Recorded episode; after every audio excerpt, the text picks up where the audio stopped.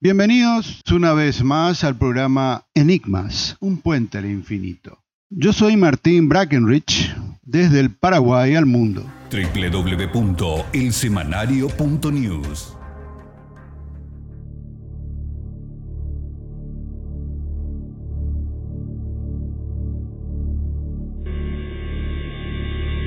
Enigmas, un puente al infinito.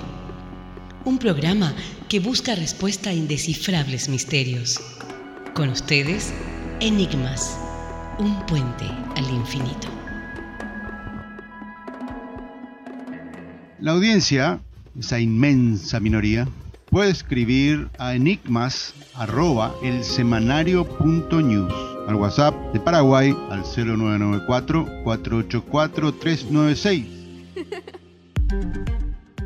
www.grupeblase.com. Conecta tu negocio. Planes escalables y todo más fácil. WhatsApp 0986 306 471.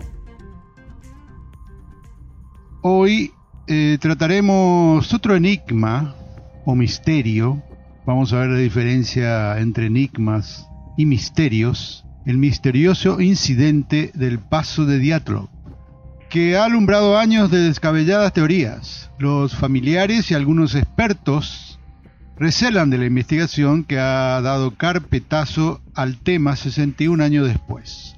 Esto sucedió en 1959, este incidente, en la URSS, en la vieja Unión de Repúblicas Socialistas Soviéticas, y hoy llamada Federación Rusia, ¿verdad? Federación, Federación Rusa. Y como dije, Rusia ya ha cerrado este caso que sucedió con unos excursionistas rusos, exactamente nueve excursionistas rusos, y como dije, los familiares de los mismos no están satisfechos con las respuestas dadas al caso y tampoco en investigadores, tampoco están satisfechos los investigadores en general. Recuerden, como dije, esto sucedió en 1959. Pero antes de entrar en tema, al tema que nos compete hoy, el misterioso incidente del paso de Diatlov, algunos oyentes me pidieron que diferencie las palabras enigma de misterio. Y para ello nos vamos a la Real Academia Española, la RAE, y vemos que la palabra enigma está definida como lo siguiente. Enunciado de sentido artificiosamente encubierto para que sea difícil de entender o interpretar esa es la primera acepción que da la RAE. La segunda acepción del vocablo enigma dice realidad, suceso o comportamiento que no se alcanzan a comprender o que difícilmente pueden entenderse o interpretarse. En cuanto al vocablo misterio, la Real Academia Española dice cosa cercana o muy recóndita que no se puede comprender o explicar. O sea que los dos vocablos son casi lo mismo, pero si uno pone en Google escribe, digamos, enigma, misterio, diferencias, enseguida resalta, el enigma se refiere a lo desconocido pero que puede descubrirse, aclararse, conocerse y darnos respuesta cierta de hechos, sucesos o acontecimientos. El misterio, a diferencia del enigma, es cualquier suceso o acontecimiento sorprendente e inexplicable, no sujeto a leyes físicas, naturales ni racionales. Por eso hoy tratamos el misterioso incidente del paso de Diatlov y volviendo a este incidente que sucedió en Rusia en 1959 y hasta hoy día es un misterio sin resolverse, pero con muchas hipótesis sobre qué sucedió en esa remota tierra con la muerte de nueve excursionistas el 1 de febrero de 1959 en los Montes Urales. Como dije en la antigua Unión Soviética, hoy simplemente Rusia o Federación Rusia. En este momento estamos sentados cantando canciones. Los chicos tocan la guitarra, Rustic toca Atrapa tu corazón con la mandolina. Este es el último lugar de la civilización. La letra en redonda de Lyudmila Dubinina describe en su diario la noche del 27 de enero de 1959. Parece que esta es la última vez que escuchamos canciones nuevas, dice en la que sería una de sus premonitorias páginas finales. Cuatro días antes, Dubinina, una joven, una joven seria de largas trenzas y un grupo de otras nueve personas, todos estudiantes o graduados del Instituto Politécnico de los Urales, habían emprendido un viaje para hacer caminatas y esquí de fondo en una zona de los Urales, la cordillera considerada frontera natural entre Europa y Asia. Aspiraban a alcanzar la montaña Holatsyach, conocida por los Mansi, los pobladores locales, como la montaña de la muerte o la montaña de los muertos. Salieron de la ciudad de Sverdlovsk, tomaron dos trenes, un camión, un autobús y un trineo. En un momento de la excursión, Yuri Yudin, estudiante de economía, como Dubidina también era estudiante de economía, este chico Yuri Yudin se sintió enfermo y decidió volver. El resto se repartió sus provisiones y siguió con el viaje, que debía durar tres semanas. Todos eran experimentados montañeros, sobre todo Igor Diatlov, de 23 años, que acababa de graduarse en ingeniería de radio y dirigía el grupo. Al terminar la caminata debían recibir el certificado de clase 3, el nivel más alto en montañismo en ese momento en la Unión Soviética. En la noche del 1 al 2 de febrero montaron su campamento en un paraje todavía a 10 kilómetros del lugar de destino. Nunca volvieron. Diatlov había prometido enviar un mensaje al club deportivo de Sverdlovsk del que eran miembros una vez que estuvieran en la base. Cuando pasaron los días y las probabilidades de un retraso en los planes de viaje se hacían menos factibles, se decidió enviar una partida de búsqueda. Los rescatistas siguieron los pasos del grupo y hallaron su tienda de campaña. Dentro estaban las pertenencias de los jóvenes, el diario de Dubinina y el de Sinaída Kolmogorova, estudiante de ingeniería de 22 años, y la otra chica del grupo, la mandolina de Rusten Slobodin, llamado también Rustic, botas bien alineadas, un plato de comida medio preparar, pero además la carpa estaba rajada por dentro, un tajo grande a cuchillo, como si alguien hubiera tenido tanta prisa por salir que no se pudo parar a abrirla. Contó después Mikhail Sharabin, que formó parte de la expedición de búsqueda. A medio kilómetro de la gran tienda de campaña, ya pendiente abajo, localizaron dos de los cuerpos, eran de Yurin Dorochenko, de 21 años, y Yuri Krivonichenko, de 23. Estaban en ropa interior. Algo más lejos, boca abajo en la nieve y abrazado a una, a una rama de abedul, encontraron el cadáver de Igor Diatlov, vestido pero descalzo. Cerca, la joven Kolmogorova, en una postura que, según el rescatista Sharabin, parecía como hubiera tratado desesperadamente de volver cuesta arriba hacia la tienda. Y unos días después encontraron a Rustic, el de la mandolina, era el mejor vestido de todos. Su reloj se había detenido a las 8.45. Al resto solo pudieron hallarlo tres meses después. Estaban en un barranco. Alexander Kolevatov un estudiante de física nuclear que había hecho una estancia en un instituto secreto en Moscú, tenía el cuello torcido y una gran herida detrás de la oreja. Nikolai Sivox Brignon, Kolka, llamado Kolka, hijo de un comunista francés represaliado por Stalin, tenía el cráneo fracturado. La autopsia de Semyon Solotaryov, instructor deportivo de 38 años, que había combatido en la Segunda Guerra Mundial, reveló fracturas múltiples en las costillas. Además tenía una herida abierta en el lado derecho del cráneo. A Lyudmila Dubinina le faltaba la lengua. Imagínense, a, Dubinina le faltaba la lengua. Y como el veterano Solatriov, este señor de 38 años, tenía las cuencas de los ojos vacías. En los cuerpos de los nueve jóvenes se hallaron restos de radiación. O sea que Dubinina y Solotariov tenían las cuencas vacías, Dubinina a Dubinina le faltaba la lengua y en todos los cuerpos se hallaron restos de radiación. Lo ocurrido a los excursionistas es hoy uno de los grandes enigmas de la Rusia moderna y conocido también como el misterio del paso de Diatlov, como el joven líder del grupo. Es un fenómeno global entre los montañeros los amantes del enigma y los apasionados de las teorías de la conspiración. La investigación de las autoridades soviéticas duró solo unos meses. Y atiendan esto, en junio de 1959 concluyeron que los excursionistas habían muerto por una fuerza elemental irresistible y decidieron prohibir la entrada a la zona del suceso durante tres años. La abstracta explicación no satisfizo a las familias. Pero en aquellos años de represión y miedo, explica Tatiana Perminova, hermana pequeña de Igor Diatlov, los ciudadanos tenían poco margen de maniobra. En el 2013 quiero decir también que se estrenó la película británica estadounidense Devil Pass, El Paso del Diablo, y precisamente es una historia ficcionada basada en los hechos del incidente del Paso de Atrop de 1959.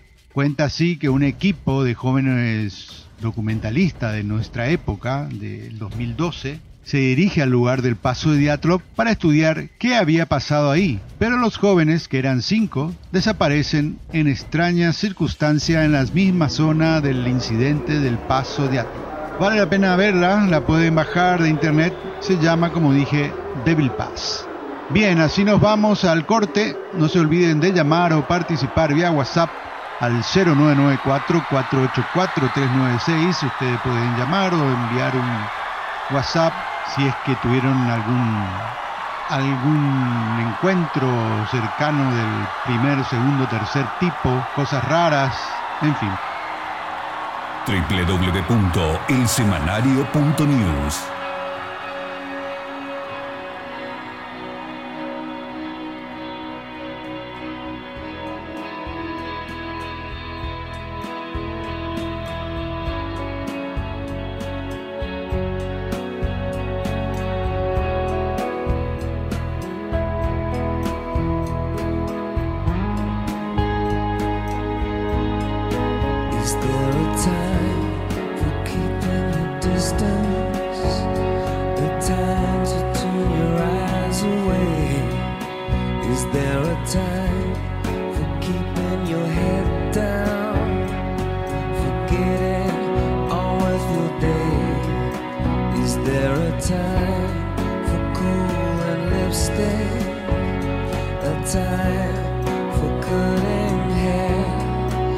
Is there a time for high street shopping to find the right dress to wear?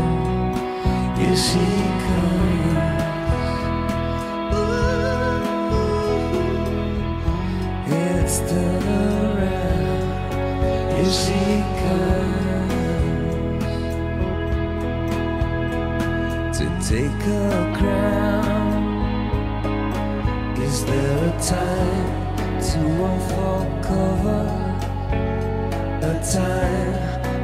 Is there a time for different colors, different names you find it hard to spell? Is there a time for first communion? A time for E17? Is there a time to turn to Mecca? Is there time to be a beauty queen? Here she comes. Plays the clown. Here she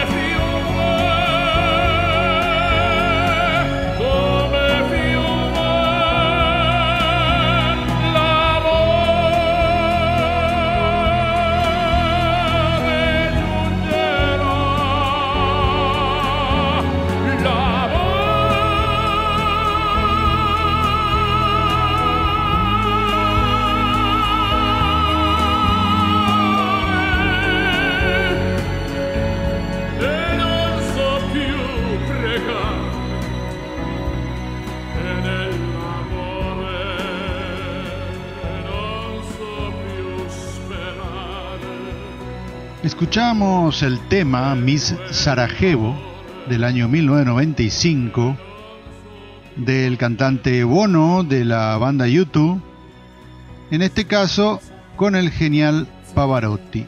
Como dije, pueden llamar o participar vía WhatsApp al 0994-484-396 www.elsemanario.news Estamos tratando, estamos hablando del misterioso incidente del paso de Diatlov en Rusia. Un caso sucedido en 1959, como dije, en la Unión Soviética.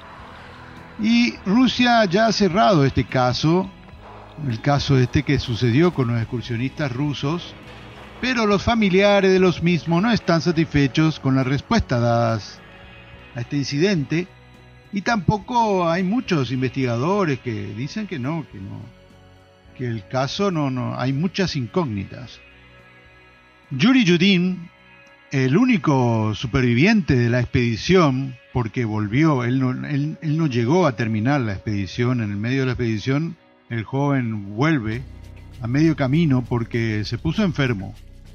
Siempre dijo este chico, bueno, chico ya no, Yuri Yudin, que vivía con el trauma. Solía comentar que si tuviera oportunidad de, preguntarlo, de preguntarle algo a Dios, sería qué le sucedió a sus amigos. Yuri Yudin falleció en el 2013 sin saberlo. El año pasado, 60 años después, en un gesto insólito, la Fiscalía decidió desempolvar los archivos y reabrir el caso. Parecía que tal vez habría solución a esa pregunta. La intención, explicó Alexander Kurenoy, portavoz del fiscal general, era acabar de una vez por todas con las leyendas, pero también garantizar mayor seguridad en el lugar del suceso, que se ha convertido en un enclave visitado por los montañeros, no sé si se dice montañeros, montañistas, bueno, se convirtió en un lugar famoso por los montañeros y también por los seguidores del misterio. Sin embargo, el fiscal, este portavoz del fiscal, Curenoy, ya insinuó que se ceñiría solo a las hipótesis relacionadas con el clima extremo, desde una placa de nieve a un tornado. Eh, entonces, con esto concluyó y dio concluyendo que al final fue una avalancha. La explicación, no obstante, ha vuelto a disgustar a los pocos familiares que quedan, que han enviado una carta de queja a la fiscalía Tatiana Perminova, de 74 años y que hoy vive en Perburlax, comenta que su familia siempre pensó que los militares estuvieron involucrados de alguna manera en la muerte de su hermano Igor Diatlov. Igor quería ser cosmonauta y del resto de los excursionistas, o sea que esta señora, la hermana de Igor, siempre sospechó que había algo más con la muerte de todos ellos. También una buena parte de la legión de expertos reales en el caso y de los entusiastas recelan de la conclusión oficial final. Y la revisión de las teorías, desde las más locas a las factibles, se volvieron, volvieron a resurgir. Hoy, la Sverdlovsk, de la que salió el tren nocturno del grupo de jóvenes, ha perdido su nombre soviético y se llama de nuevo Yekaterinburgo. Allí en la sede de la Fundación Regional en memoria del grupo Diatlov, su director, Sergei Fedeyev, rechaza tajante que les matase una avalancha. Llevamos años analizando los materiales del caso, esa conclusión es ilógica, dice. Están tratando de tapar las irregularidades del caso y la investigación anterior. Buscan encubrir lo que sucedió en realidad, reclama Fadeyev. Gran parte de la leyenda se ha visto alimentada de hecho por el secretismo que rodeó al incidente durante décadas. Después de que las autoridades soviéticas enterraran lo ocurrido con aquella conclusión abstracta, no se volvió a hablar más del tema. Hasta que en 1990, en la época de la apertura de la Unión Soviética y a pocos meses de su desintegración, Lev Ivanov, quien había sido el investigador principal del, caso, abrió la caja de los truenos, como se suele decir.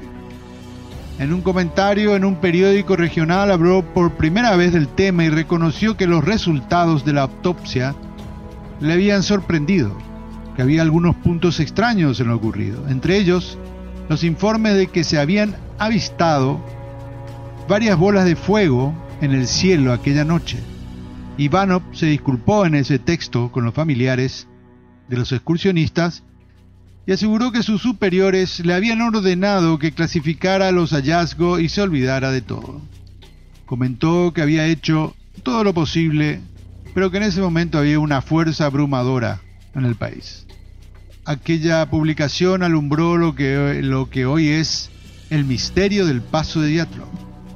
Empezaron a brotar las leyendas desde que los jóvenes fueron atacados por presos fugados, fueron atacados por los Mansi, que es la tribu local, hasta que los asesinaron también miembros de la KGB, que era el Servicio de Inteligencia Soviética, que fueron víctimas de un experimento militar secreto o que alienígenas cegaron sus vidas. También que se mataron entre ellos. Incluso ha habido conjeturas sobre las ondas de choque de un avión en vuelo bajo. La historia ha dado lugar a serias películas, como ya dije, una de ellas es Devil Pass del 2013, hay muchos libros de todo tipo sobre este tema. La avalancha ha estado entre las favoritas de las consideradas factibles, pero tampoco convence a Nikolai Barsegov, que investiga el caso desde hace años junto a su esposa, la periodista Natalia Ko. Juntos han publicado varios artículos y el libro ¿Por qué se ocultan los secretos de la muerte del grupo Diatro? La fiscalía, dicen, supone que cuando los estudiantes escucharon el ruido de la avalancha, por alguna razón, corrieron en dirección opuesta. Si la escucharon y era de noche, debían correr a la derecha y no a la izquierda, hacia el pie de la montaña, comenta Barcego, incide también en que los montañistas experimentados plantaron el campamento en una zona de baja pendiente. Los archivos del caso solo estuvieron disponibles para consulta a partir de la década de los 90, una vez se derrumbó, una vez que se haya derrumbado la antigua Unión Soviética pero estaban incompletos. Por eso, critica Fadeyev, se ha agrandado el misterio. El historiador evita decantarse por una teoría. Y dice, hay testimonios de globos luminosos o aparatos voladores, así que pudo ser un cohete lanzado desde el cosmódromo de Kasputin Yar. Otra opción probable es que estuviese involucrado un avión o un helicóptero. La KGB y la fiscalía enterraron la investigación. Y los que llegaron después dejaron crecer teorías sobre yetis extraterrestres para que se difuminase la realidad. Allí ocurrió algo que podía hacer daño a la Unión Soviética y por eso lo ocultaron, insiste Fadeyev. Hoy en día, en el lugar donde ocurrió este incidente aún sin resolver, hay un pequeño monumento de granito con los nombres de los excursionistas y la fecha de su muerte, en memoria de aquellos que se han ido y nunca volverán. Hemos nombrado este paso de montaña en su honor, el Paso de Diatlov. Y así nos despedimos hoy con este tema tan misterioso, el misterioso incidente del Paso de Diatlov, y recuerden, este programa también se publica en el diario digital paraguayo www.elsemanario.news. Elsemanario.news. Así concluimos el programa de hoy. Recuerden que pueden llamar o enviar un WhatsApp al 0994 484 396 contando algún enigma o experiencia misteriosa. También pueden escribir al email enigmas arroba el semanario news. Nos vamos. Hasta el próximo Enigma. Enigmas. Un puente al infinito. www.grupeblase.com